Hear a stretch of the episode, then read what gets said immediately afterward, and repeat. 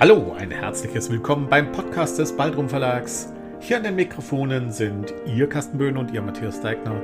Es freut uns, dass Sie mit dabei sind. Nun aber viel Spaß bei unserem Podcast.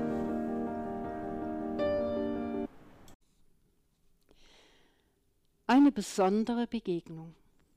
Die Ruhe des verwunschenen Friedhofs in der schwäbischen Kleinstadt hüllte mich ein. Wie stets, wenn ich eine Pause vom Trubel brauchte, flüchtete ich mich in das Dämmerdunkel des alten Gottesackers, unter dessen mächtigen Baumfittichen ich mich geborgen fühlte und geschützt wie nirgendwo sonst. Niemand begegnete mir auf dem vertrauten überwachsenen Pfad in den ältesten Teil des Friedhofs, wo in einer vergessenen Ecke sich mein Bänkchen an den rauen, zu furchten Stamm einer alten Trauerweide schmiegte. Doch heute hatte der stille Winkel schon einen Besucher. Unschlüssig blieb ich stehen und überlegte, ob ich nicht umkehren sollte, denn ich wusste, wie unwillkommen eine Störung sein konnte. Kommen Sie ruhig, sagte der Mann auf dem Bänkchen. Kommen Sie. Wer den Weg in diesen Winkel findet, hat ein Recht darauf, hier zu sein. Er rückte einladend zur Seite. Zögernd nahm ich Platz. Der Mann machte mich neugierig. Die Heiterkeit im klaren Blick seiner Augen in Verbindung mit einem Ausdruck stiller Wehmut faszinierte mich. Das etwas wirre, altertümlich bis zum Kragen reichende graue Haar und die saloppe Kleidung, verwaschene Jeans und Wildlederjacke, schienen nicht zu der fast physisch spürbaren Gelassenheit und zentrierten Ruhe zu passen, die von ihm ausgingen.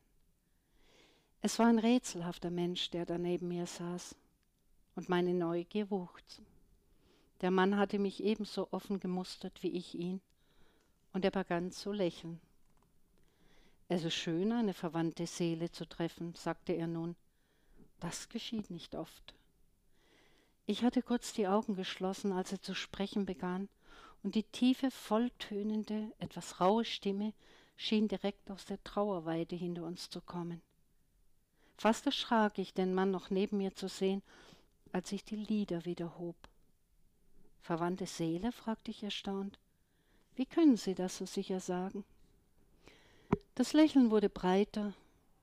Sowas spürt man einfach. Aber das wissen Sie selbst, nicht wahr? In seine Augen schlich sich ein amüsiertes Blitzen. Ich hatte das Gefühl zu erröten, doch schließlich nickte ich. Ja, ich weiß, man spürt solche Dinge. Und worin sind unsere Seelen verwandt? Wir wissen beide, dass Weinen und Lachen die beiden Seiten derselben Münze sind. Wir wissen, dass im Weinen das Lachen schwingt und im Lachen das Weinen. Im Weinen das Lachen, wiederholte ich leise, ja. Das ist wohl wahr. Vielleicht sogar mehr als umgekehrt. Die Seele sehnt sich nach dem Lachen, wenn sie trauert, aber nicht nach dem Weinen, wenn sie lacht. Sehen Sie, sagte der Mann zufrieden, ich hatte recht, Sie wissen darum. Ich nickte und wies auf eines der alten Gräber vor, vor uns. Es ist doch eigenartig, dass die Leute den Tod und alles, was damit zusammenhängt, so scheuen. Dabei ist es doch das Einzige, was jedem Menschen mit Sicherheit bestimmt ist. Da haben Sie recht. Dabei denke ich oft, dass das vielleicht anders wäre, wenn die Menschen in unserem aufgeklärten Abendland den Trost des Wissens um die Wiedergeburt hätten, so wie die Hindus. Es gibt auch Kulturen, in denen eine Beerdigung das größte Fest ist. Ich lächelte und eine Weile schwiegen wir. Ich glaube, fuhr ich schließlich fort, dass die Hinterbliebenen mehr um ihres eigenen Verlusts und Schmerzes willen weinen, als um Verlust, um den Verlust des Lebens dessen, der gehen musste. Wie oft hört man sagen, der Glückliche hat es hinter sich oder ihr geht es jetzt gut. Das ist merkwürdig. Mir ist auch aufgefallen, dass große Denker viel über den Tod und das Sterben nachgesonnen haben und über die Frage, ob wir nicht nur einmal leben. Ja, bestätigte mein Nachbar. Man muss sich mit dem Tod vertraut machen. Solange man Angst davor hat, lässt man sich nicht wirklich auf das Leben ein. Dabei gibt es nicht nur Trauer und Verzweiflung im Zusammenhang mit diesem Thema. Es gibt eine Unzahl merkwürdiger und komischer Geschichten dazu, bis hin zu Beerdigungen voller Lachen. Ich blickte ihn zweifelnd an. Doch, doch. Sie dürfen mir schon glauben, bekräftigte er mit einem humorvollen Funkeln in den Augen. Und vielleicht sind gerade solche Geschichten dazu angetan, den Zugang zum Thema für die Menschen zu erleichtern. Wenn Sie wollen, erzähle ich Ihnen eine dieser Geschichten. Sie ist in meiner eigenen Familie geschehen. Die Szene hatte etwas Unwirkliches.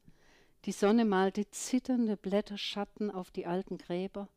Das Rauschen der geschäftigen Welt außerhalb der Friedhofsmauern verklang zu einem Murmeln.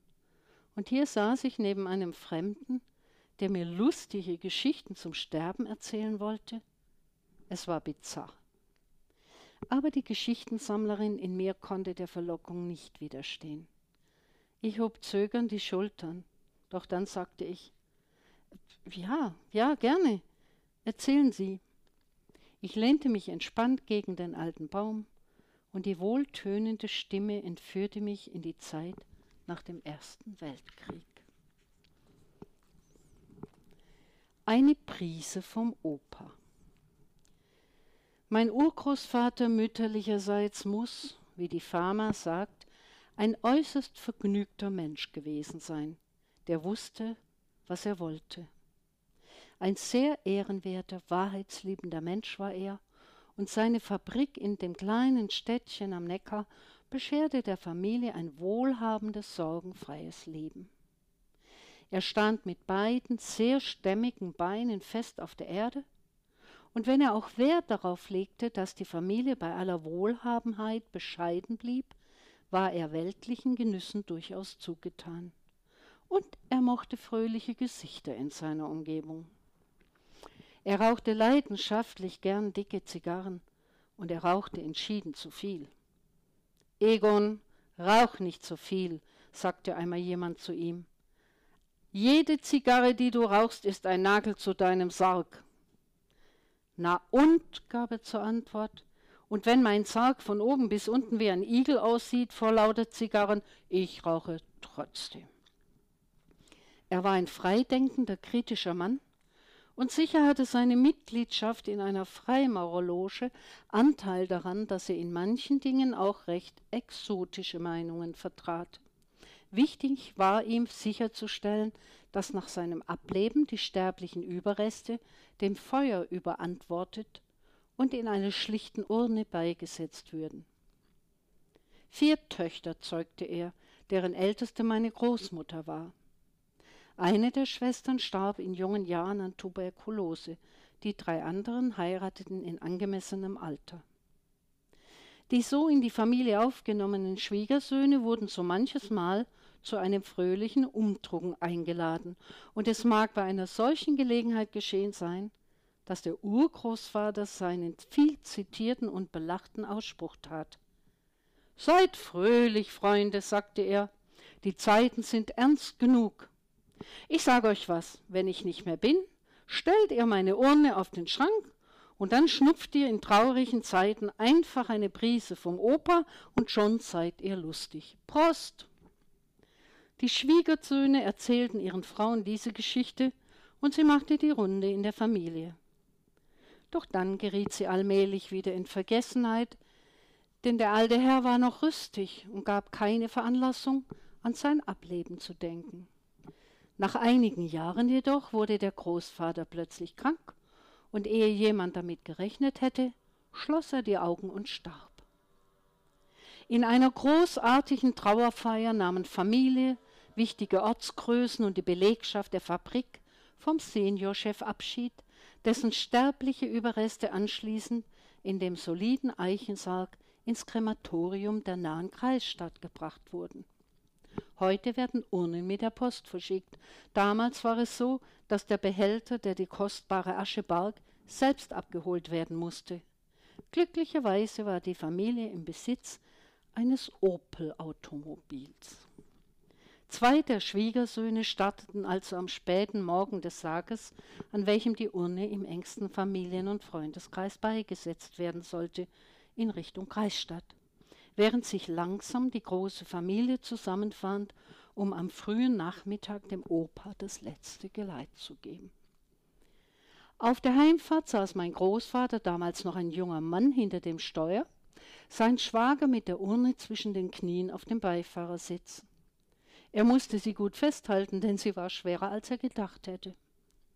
Die Stimmung war ernst, und mein Großvater beeilte sich, so schnell wie möglich zu fahren, denn die Trauerfamilie wartete nur noch auf die Urne. Plötzlich vernahm der Chauffeur ein unerhörtes Geräusch.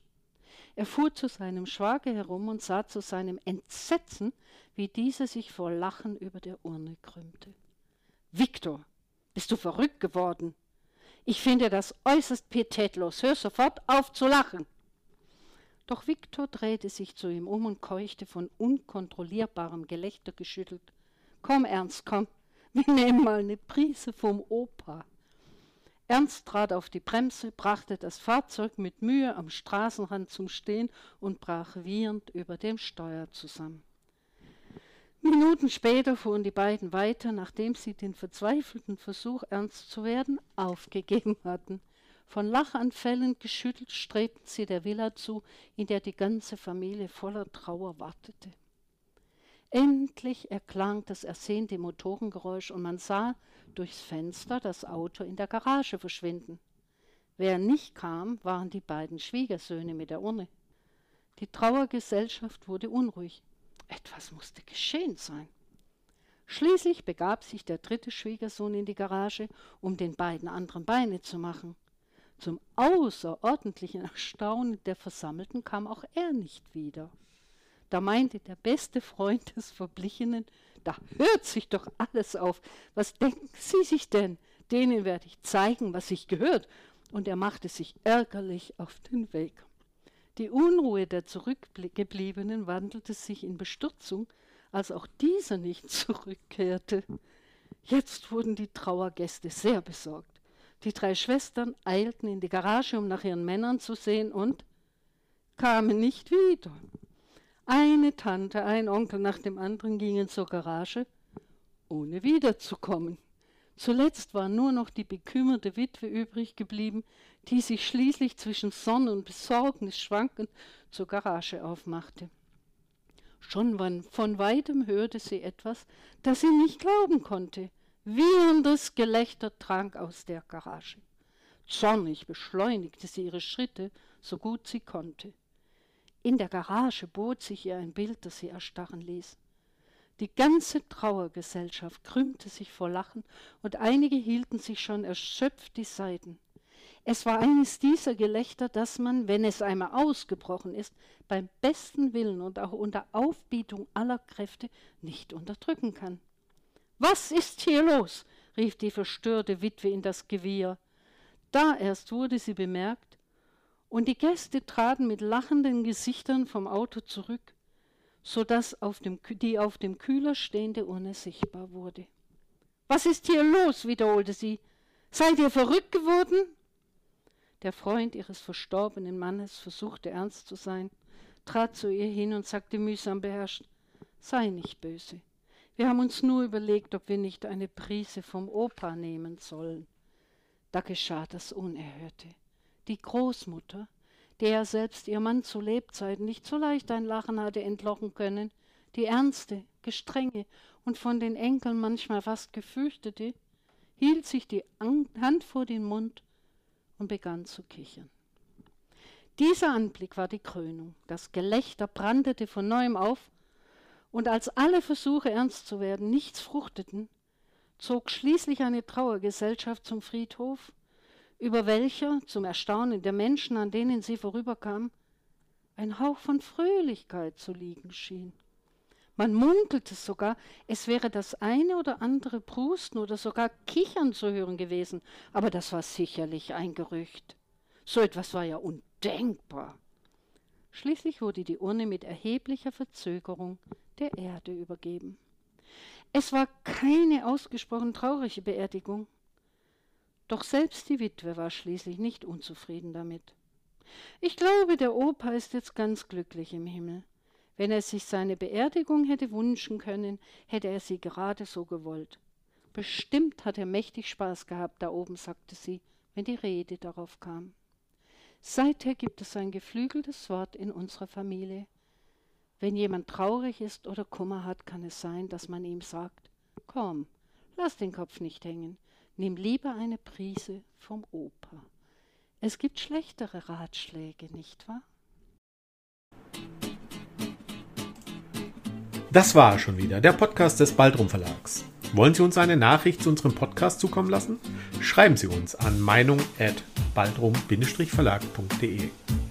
Wenn Sie uns online besuchen wollen, finden Sie uns unter www.baldrum-verlag.de oder einfach bei Facebook nach Baldrum Verlag suchen. Bis zum nächsten Mal.